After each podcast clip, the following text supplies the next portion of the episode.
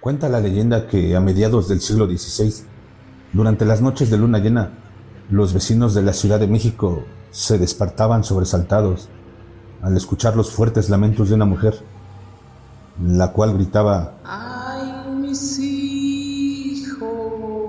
¿Dónde están mis hijos? La figura iba vestida de blanco y un velo cubría su rostro, mientras recorría las calles de la ciudad, dirigiéndose hacia las orillas de un río donde se desvanecía. Dicen que la mujer, tras el abandono de su marido, decidió ahogar a sus hijos en el río. Desde entonces, lamenta lo sucedido arrepentida y vaga por las calles de la ciudad. Hay quien afirma que a día de hoy se puede oír su triste lamento. La leyenda de la Llorona gira en torno al espectro de una mujer que vaga por distintos lugares, cerca de ríos, lagos, pueblos y ciudades lamentándose por el crimen que ha cometido, asesinar a sus hijos. Este espectro forma parte de la identidad cultural de la Hispanoamérica. La leyenda de La Llorona ha logrado traspasar la barrera del tiempo y el espacio, surgiendo de ellas diferentes versiones según el lugar geográfico. No existe una única versión de esta leyenda. Incluso en un mismo país pueden conocerse varias según el lugar. La narración anterior es una versión corta de la leyenda extendida en todo México, la cual está ambientada en la capital del país. El origen de esta narración sigue siendo objeto de estudio e interés. ¿De dónde surge? ¿Cuáles son sus diferentes versiones? ¿Qué interpretaciones se pueden extraer de ellas? ¿Cuáles son sus elementos simbólicos? Hoy, en Más Terror MX, la leyenda de La Llorona.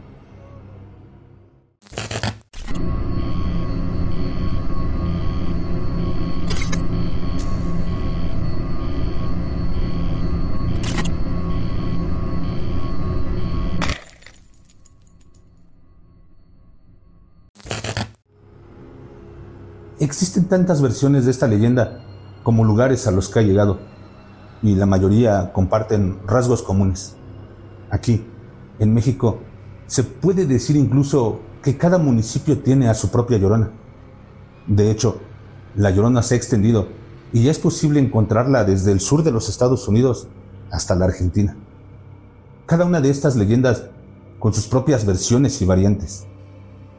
Autores como el doctor Gabriel Ignacio Verduzco Argüelles establece que esta leyenda presenta tres variantes, es decir, las versiones suelen diferenciarse por los cambios de los tres elementos.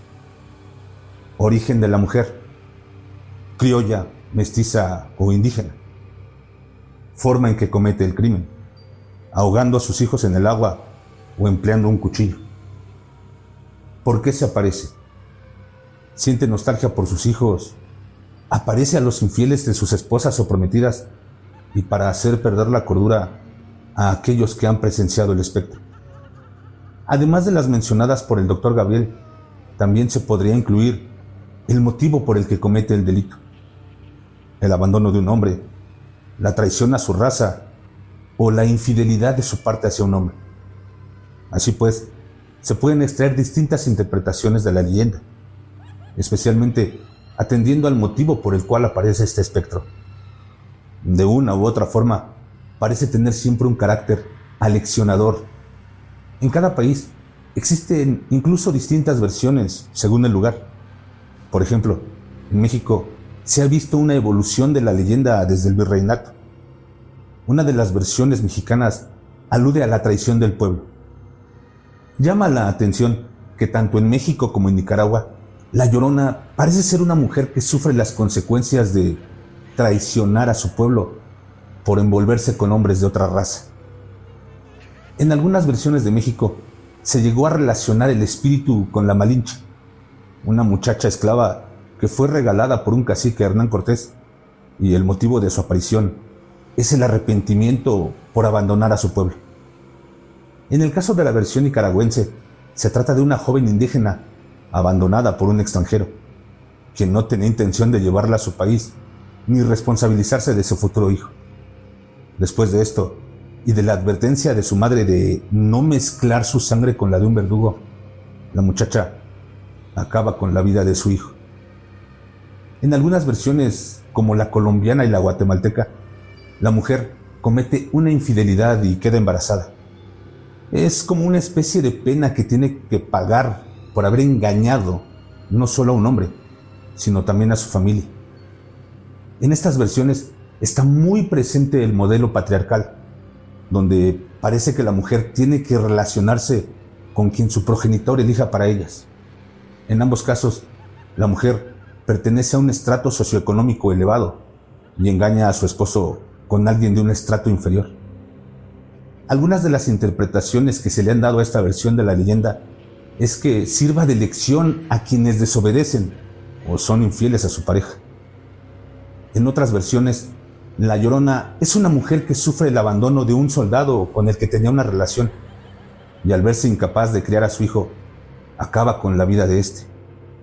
Esta narración se puede interpretar como un acto de venganza que ella comete hacia el hombre que la ha abandonado. También con una visión centrada en la presión que la mujer sufre con respecto a cuáles son sus obligaciones a nivel social con respecto a la maternidad. La llorona podría ser una mujer que sufre la presión del rol que ha de cumplir. Al no verse capaz de hacerlo, comete un grave delito y después se arrepiente. Dentro de la simbología de la llorona, hay elementos que están presentes en prácticamente todas las versiones de la leyenda, las cuales pueden ser interesantes para comprender qué hay detrás de esta narración. También sirven como nexo entre unas y otras. El agua. Es curioso cómo en la leyenda el agua es uno de los elementos que están presentes en casi todos los casos. Ríos, lagos, lagunas. La presencia del agua significa fuente de vida. También, en ciertas ocasiones, como en este caso, puede simbolizar la muerte. Su vestimenta blanca. Normalmente se describe a la llorona como el espectro de una mujer vestida de blanco. También cubre su rostro con un velo. Llama la atención que el blanco es en muchas ocasiones el color que representa a las deidades. Este color contrasta con la oscuridad de la noche. Asimismo, se relaciona de forma estereotipada con el color de los fantasmas y los espíritus. Los gritos. De forma literal, el lamento de la llorona se justifica por la pérdida de sus hijos al cometer ella misma el crimen. Uno de los gritos más conocidos es el de ¡ay mis hijos! Tal y como apuntan en su investigación Alberto y Aitana Marcos García, los gritos de la llorona se han llegado a interpretar de una forma derrotista. Es decir, en el plano denotativo, se ha entendido como un lamento del pueblo americano por la calamidad sufrida durante la conquista. Por otro lado, el grito de la llorona va más allá del lamento de sus hijos. Si se escucha este espectro, es señal de mala suerte. Lo que ocurre después de percibir su lamento es una sucesión de desgracias. En este sentido, el grito de la llorona podría funcionar como señal de mal augurio. Hablemos ahora de dónde surge esta leyenda. El origen de la leyenda de la llorona es incierto, aunque se ubica aproximadamente una década antes de la llegada de los conquistadores españoles, en 1521. En sus escritos, Fray Diego Durán, uno de los evangelizadores españoles, daba cuenta de que el emperador mexica Moctezuma II estaba preocupado por sueños que advertían el fin de su reinado. A sus oídos llegaron historias de paseantes nocturnos que contaban haber visto a una mujer que lloraba y gemía, por lo que les encomendó preguntarles el porqué de su dolor y qué era lo que quería expresar. Esta mujer salía del lago de Texcoco, sobre el cual se encontraba la gran Tenochtitlán. Aunque no existen certezas de que este sea el verdadero origen de la leyenda de la Llorona, estudios apuntan a similitudes con otras divinidades de origen prehispánico. Por ejemplo, en lugares como Xochimilco, aquí en México, donde la leyenda sigue muy presente, la Llorona parece estar claramente vinculada Atempecutli. Esta deidad, al igual que la Llorona, también está vinculada al filicidio de sus hijos en el río. Existen otros datos que conectan la figura de la Llorona con el periodo prehispánico y a deidades como Sihuacóatl, mitad mujer, mitad serpiente, la cual se asociaba a la fertilidad y a los partos. Asimismo, Sihuacóatl está directamente vinculada al amparo de las mujeres que fallecían durante el parto. Los primeros textos que reflejan esta similitud de esta diosa con la llorona datan del siglo XVI. Fray Bernardino de Sagún se refirió en su obra Historia de las Cosas de la Nueva España, en el tomo 1, capítulo 6, a la leyenda de Cihuacóatl, donde trata las diosas principales que se adoraban. Sagún describe a Cihuacóatl de la siguiente manera. Decían que esta diosa daba cosas adversas como pobreza, abatimiento, trabajos. Aparecía muchas veces, según dicen, como una señora compuesta con unos atavíos como se usan en palacio. Decían que por la noche voceaba y bramaba en el aire.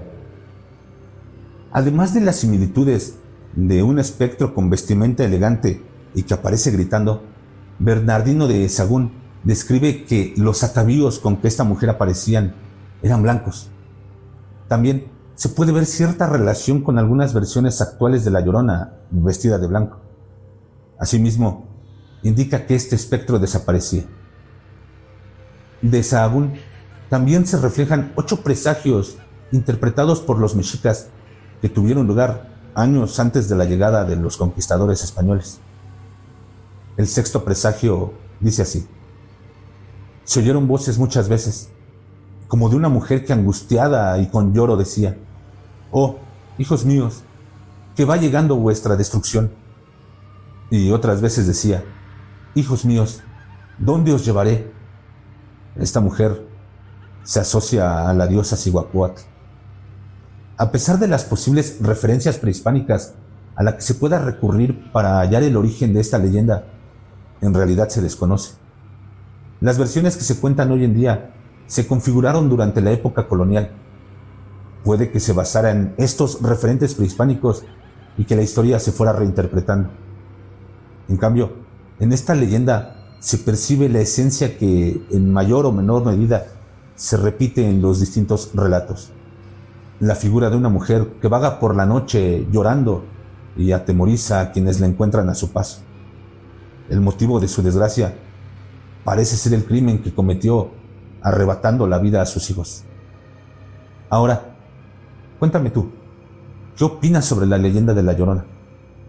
¿Cuál es la versión que se cuenta en tu país? ¿Cómo la llaman ahí? ¿La has escuchado? ¿La has visto? ¿Conoces a alguien que lo haya hecho? Cuéntamelo aquí, en la caja de comentarios. Y mándame también tus impresiones, opiniones y sugerencias para siguientes episodios al correo electrónico que estará apareciendo en pantalla. Nos vemos en la siguiente. Y recuerda, no tengas miedo de eso que no puedes ver, pero que está ahí, detrás de ti. Que tengas aterradoras pesadillas.